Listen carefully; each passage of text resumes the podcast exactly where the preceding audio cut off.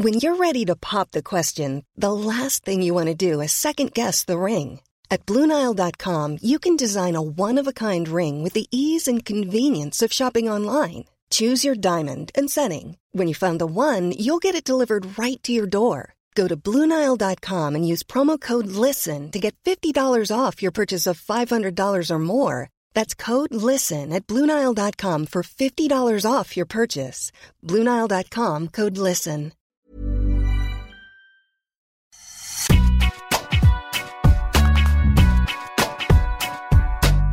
Bonjour et bienvenue dans Deep Impact avec l'inévitable Arnaud Di Pasquale. Comment ça va Arnaud? Salut Antoine, très bien. Et toi? Ça va très bien, on est à un mois de Roland Garros et je suis à Roland Garros.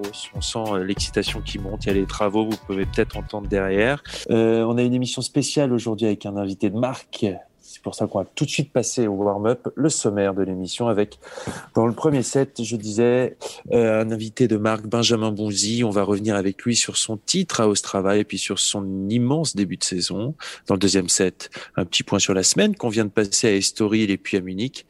Et puis, euh, dans la troisième manche, nous allons parler de cette idée de faire un Master Smith sur le gazon, pour ou contre, un petit débat entre Arnaud et moi. Mais donc c'est parti avec la première manche et Benjamin. Salut Benjamin, comment ça va? Merci d'être avec nous aujourd'hui. Salut Benjamin. Salut Antoine, salut Arnaud, bah, ça va très bien. Merci à vous de, me recevoir. On va rappeler que tu viens de remporter le Challenger d'Ostrava sur terre battue. Après, euh, il y a une victoire plutôt cette année à, alors je ne sais pas si je vais bien le, le, prononcer, à Potchefstroom. Euh, c'est à peu près ça. Voilà. Tu viens d'intégrer le top 120, euh, 25 victoires en simple sur le circuit Challenger. Tu es 42e à la race, tu es le deuxième joueur français derrière Jérémy Chardy. Bref, tout va bien, non? Ça se passe plutôt bien le début d'année. Euh, Qu'est-ce que tu peux nous dire justement de cette semaine victorieuse à Ostrava? Comment ça s'est passé? Tu n'étais pas là, nous euh, comment ça s'est passé? Euh, bah Déjà, ça s'est bien terminé. Donc déjà, c'est une belle chose. Après, c'était c'était pas une semaine évidente. C'était des conditions de jeu pas forcément simples. Il faisait, il faisait très froid au début. du coup, c'est vrai que les balles rendaient pas trop sur la terre et ça ressemblait, ça ressemblait pas à grand chose. On avait tous du mal un peu à vraiment trouver des repères et des sensations. J'ai réussi à plutôt bien gérer mes, mes premiers matchs voilà, faire ce qu'il fallait, à être bien sérieux. J'ai eu un gros, gros match en demi où je pense que je m'en sors vraiment par miracle parce que je crois que je suis mené euh, quatre fois break au troisième. Et, euh, après, voilà, encore une finale. Euh, voilà, une finale, c'est jamais simple à jouer contre un adversaire qui jouait plutôt bien cette semaine-là. Et j'ai réussi voilà, à retourner au combat encore une fois et à bien m'en sortir. Donc, au final, très content de la semaine. ça change peut-être pas. Après, moi, moi, de mon point de vue, de mon point de vue, ça change franchement, pas grand-chose parce que euh, on peut pas dire que sur les challengers, on soit euh, tout le temps confronté à une ambiance de malade, un public, euh, enfin des, des, tribunes pleines à chaque fois. Donc je trouve pas que ça change forcément. Après, je pense que ça impacte quand même sur les gros tournois, ceux qui sont habitués à jouer là-dedans. Après, pour moi, franchement, ça ça n'a pas changé grand-chose. Mais sur, je parlais plus, tu vois, sur le, en termes de, protocole, tu vois, de, de, de crainte d'être positif, il y, a plus ce truc-là où c'est une habitude maintenant qui a été prise? Parce qu'au début, on entendait quand même les, les joueuses et les joueurs nous dire on, vit avec finalement ce poids euh, constamment de ne pas savoir à chaque fois qu'on est testé, d'attendre le résultat, tu vois, et que finalement, c'est quand même quelque chose qui peut être perturbant. Toi, aujourd'hui, c'est un truc que tu as classé qui, qui est très euh, clair. Franchement, non, franchement ça reste quand même une crainte. Partir dans, quand tu vas à l'étranger et, savoir que bah, si jamais il y a un petit problème, etc., tu peux éventuellement rester 15 jours là-bas c'est embêtant et tu, l'as toujours dans un coin de la tête. Après, euh, voilà, enfin, c'est soit ça, soit on joue pas. Donc en soi, il faut, il faut accepter le deal. Euh, après, euh, les protocoles, tout ce qui est voyage, c'est pas forcément évident. Les, les protocoles en tournoi, c'est sûr que bah, c'est beaucoup plus ennuyeux que d'habitude. Beaucoup moins de choses à faire bah, sur, le, sur les sites ou sur les tournois dans les villes en elles-mêmes. Mais je pense que ça crée encore plus une routine sur les tournois et c'est vrai que ça peut être lassant pour les joueurs. Tu travailles euh, avec Lionel Zimbler et, Martin Vess. Euh, est-ce que tu as, tu as fait un, donc un grand début de saison, on le disait. Est-ce que tu as senti quelque chose pendant cette période d'entraînement hivernal? Est-ce que tu as senti quelque chose? Tu t'es dit, OK, là, je me sens bien, je sens que je, sens que je vais faire euh, une grande saison ou je sens que ça va bien commencer? Euh, non, pas précisément. Après, euh, on, a, on a beaucoup travaillé depuis que je suis arrivé ici, depuis octobre 2019. J'avais euh, fait une belle saison l'année dernière déjà sur le, peu de tournois qu'on avait fait. Donc il y avait il y avait beaucoup de mieux là-dessus. Après on, avait eu un discours où on se disait que voilà j'étais remonté 160e je crois à la fin de l'année. Il allait avoir bah, j'allais avoir automatiquement un peu plus d'attente sur mon début de saison, sur ce que j'allais produire. Donc d'essayer de, de pas trop s'enfermer là-dedans, de voilà, essayer de plus focaliser sur, euh, bah, sur la continuité, sur le travail qu'on faisait, essayer de, de bien le faire. Et, euh, et c'est vrai qu'au final, de, de raisonner comme ça, ça a eu des résultats assez vite, donc euh, tant mieux pour moi. Mais c'était c'était pas nécessairement quelque chose que j'avais prévu durant la prépa hivernale en me disant bah, je me sens méga bien, ça va payer tout de suite. Est-ce qu'il y a une chose en, particulier sur laquelle justement tu as mis l'accent?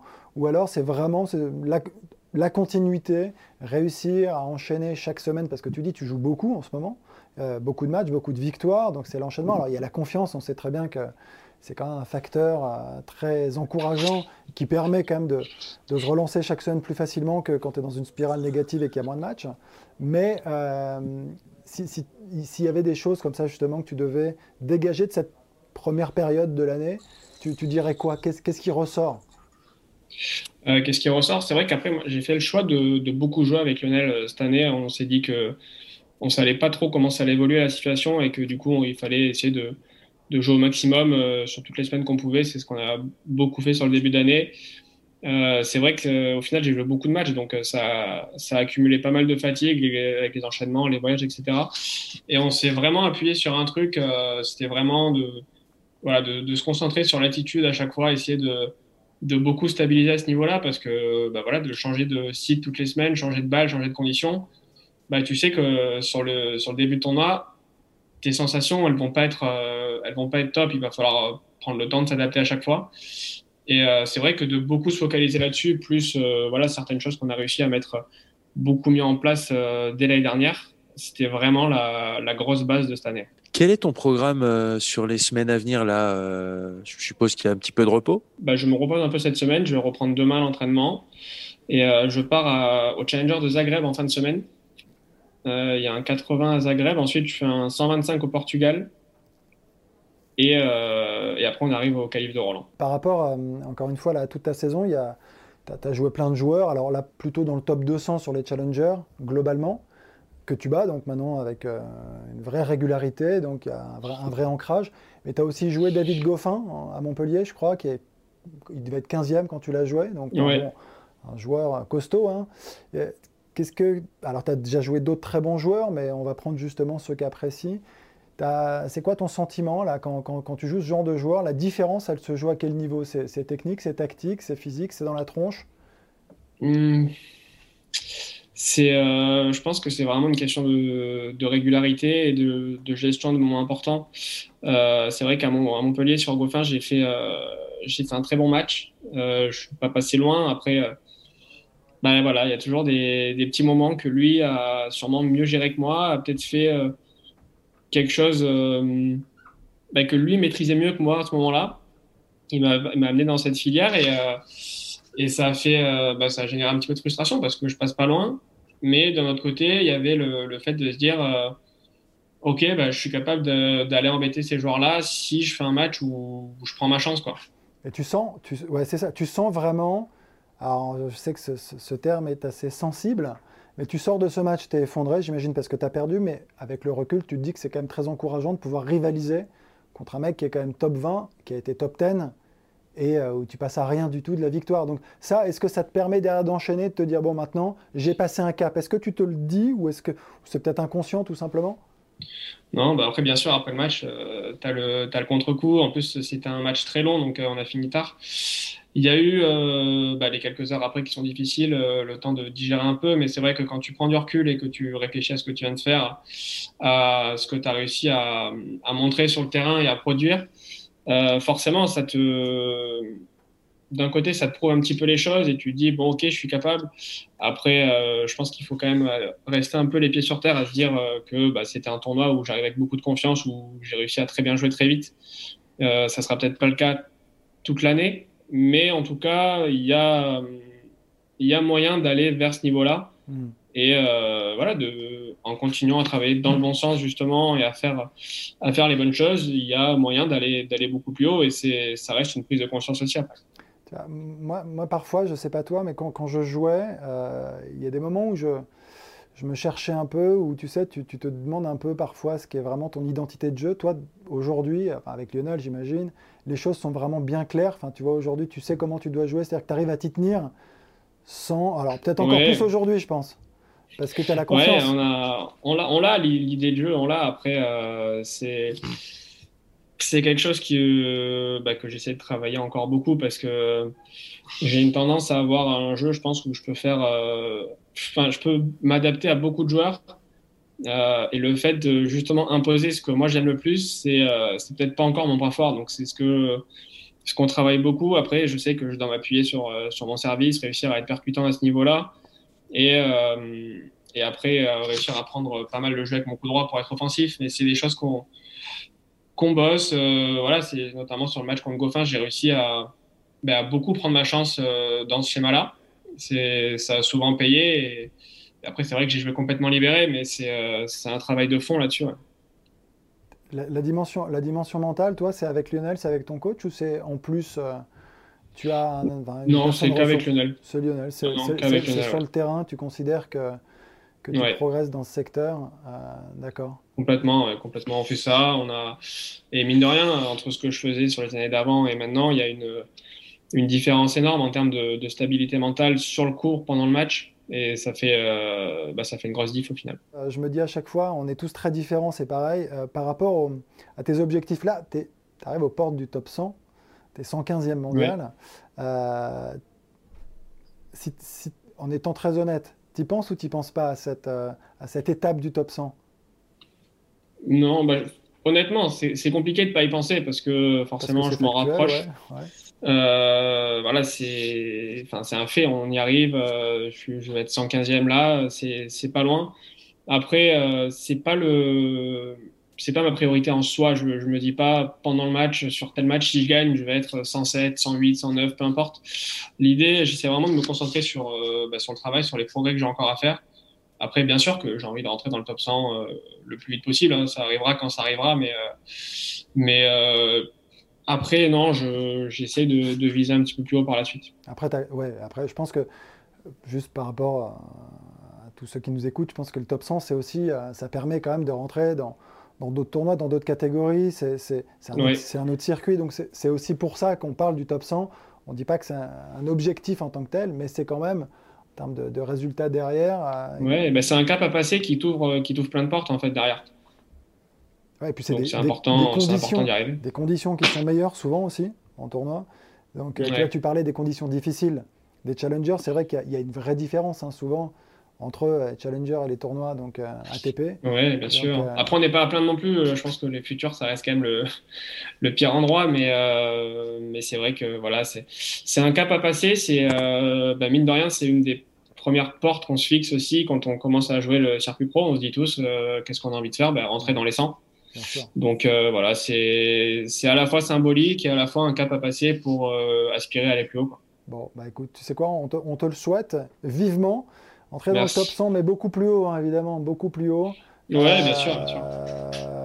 tu passeras bien le bonjour à Lionel, de ma part. Je passe. Et euh, écoute, tout bon pour la suite, on te suit de très près, deuxième français en ce moment à la race, hein, donc euh, c est, c est, tu joues très très bien.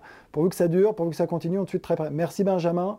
Merci. Et bon courage. Et donc un deuxième set euh, où on va revenir sur euh, deux tournois. J'ai l'impression qu'on a un petit peu de mal à s'y intéresser après Monte Carlo. Donc la semaine donc Estoril et Munich.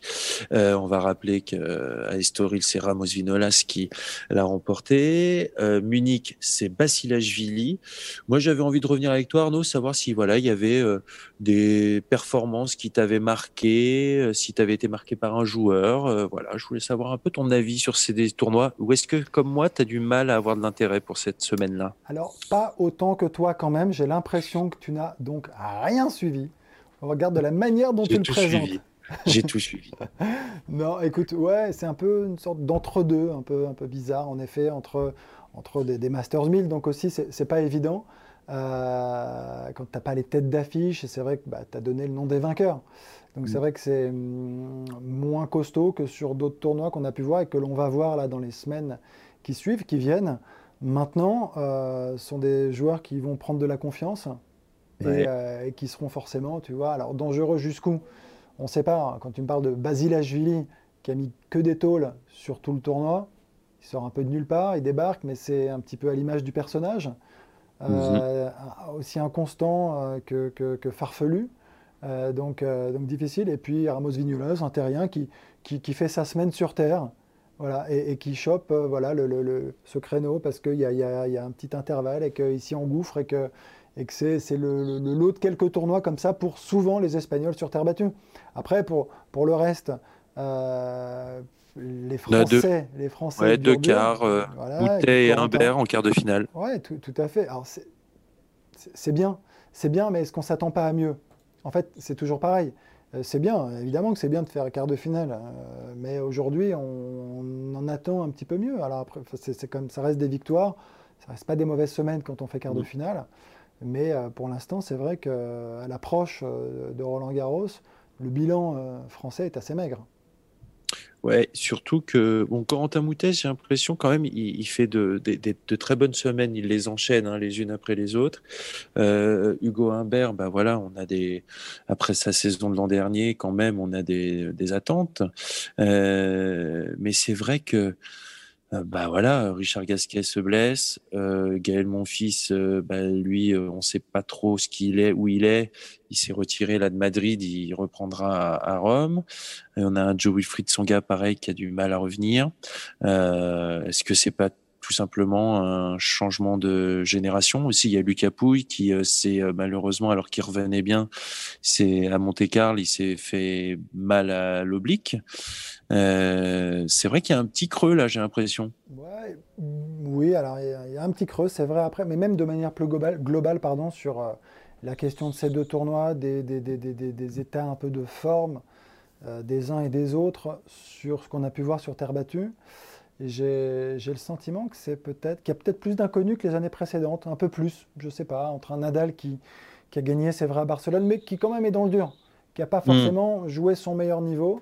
Euh, qui perd la semaine précédente à Monaco euh, sur Rublev.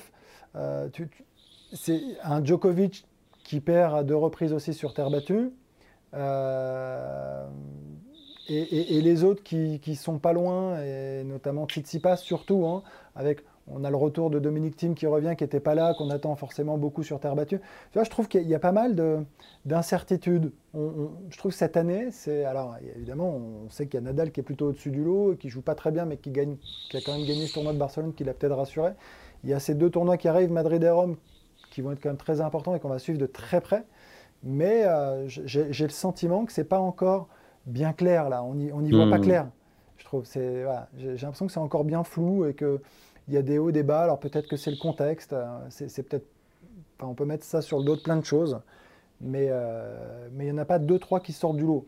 Sauf peut-être, encore une fois, Tsitsipas euh, qui quand même a, très très bien joué sur, Monaco et Barcelone.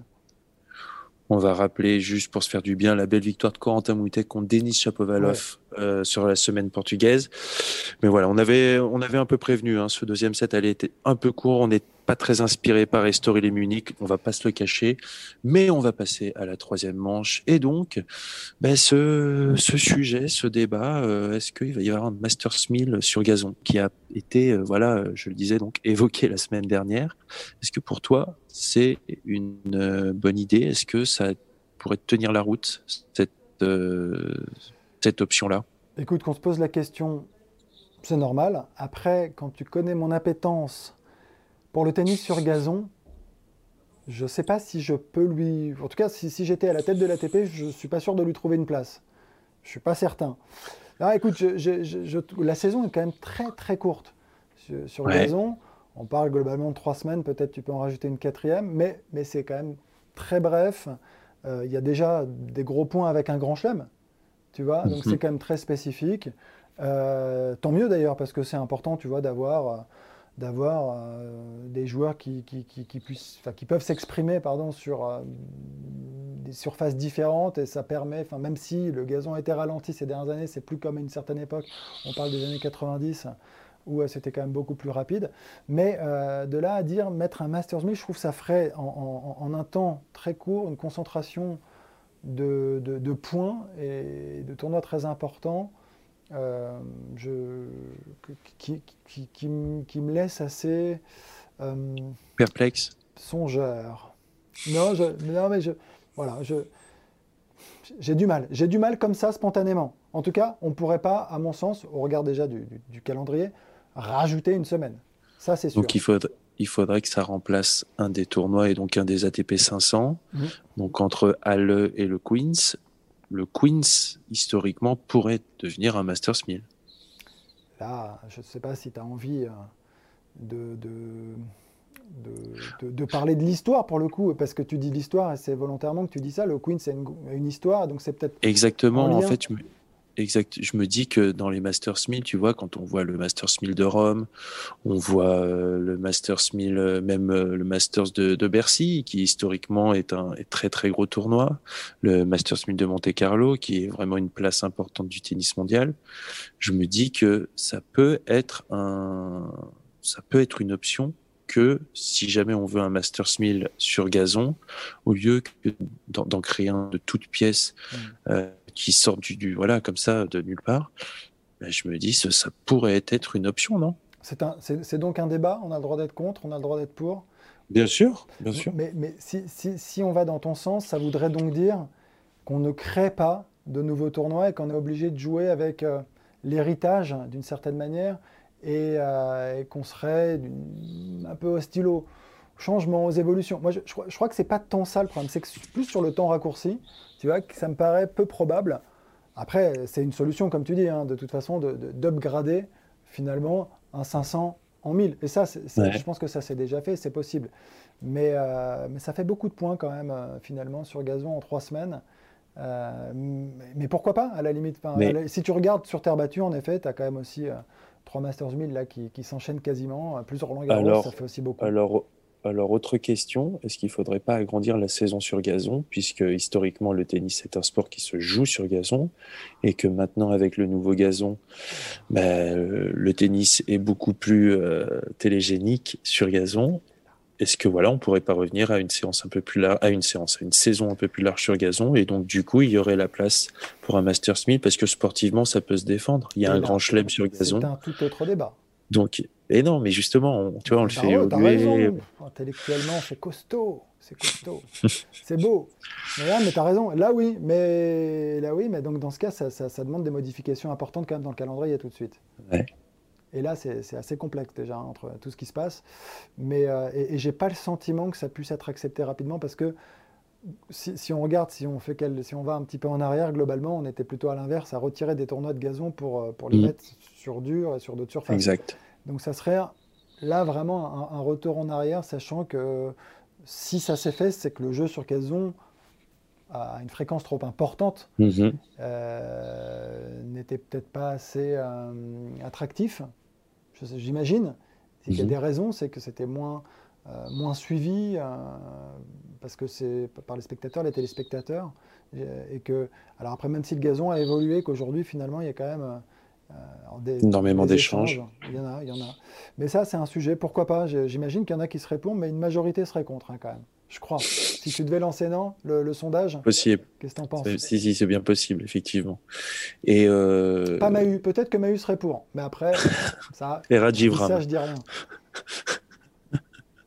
Et, euh, et, donc du coup, est-ce que le problème c'est pas juste le timing de cette annonce qui était peut-être pas très bon vu le contexte et la pandémie et tout ça? Je ne sais pas si c'est une annonce, c'est une réflexion hein, avant tout. Oui, mais d'annoncer que c'est une réflexion. je ne sais pas si à un moment, c'est aussi montrer qu'on réfléchit à plein de choses et c'est euh, le fait. J'imagine que ça a dû remonter. Donc ils sont dû. On sait très bien que politiquement, c'est bien de, de, mettre en avant un certain nombre de, points, de choses et, le gazon certainement fait partie aussi des choses à, à ne pas laisser de côté. Ah, je pense qu'on va peut-être mettre ça peut-être plus sur le compte de la politique qu'autre chose. On verra hein, par la suite. Peut-être que la saison sur gazon sera plus importante. Peut-être qu'on va avoir, un, comme tu dis, un tournoi, mais alors plutôt existant pour le coup qui serait upgradé, pourquoi pas? Tout, mhm. ça, tout ça est, possible, envisageable. parce que ça a été le cas ouais, de certains tournois. Donc dans, ce cadre-là, c'est possible. Mais agrandir la saison sur gazon, comme tu l'as évoqué, toi, bah, ça me paraît compliqué quand même, comme ça. Eh bien, nous verrons par la suite.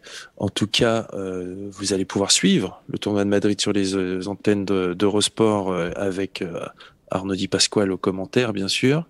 Moi, il me reste à remercier Sébastien Petit à la réalisation de cette émission. Puis il me reste à vous dire à la semaine prochaine. Merci Arnaud, salut. Merci Antoine, ciao.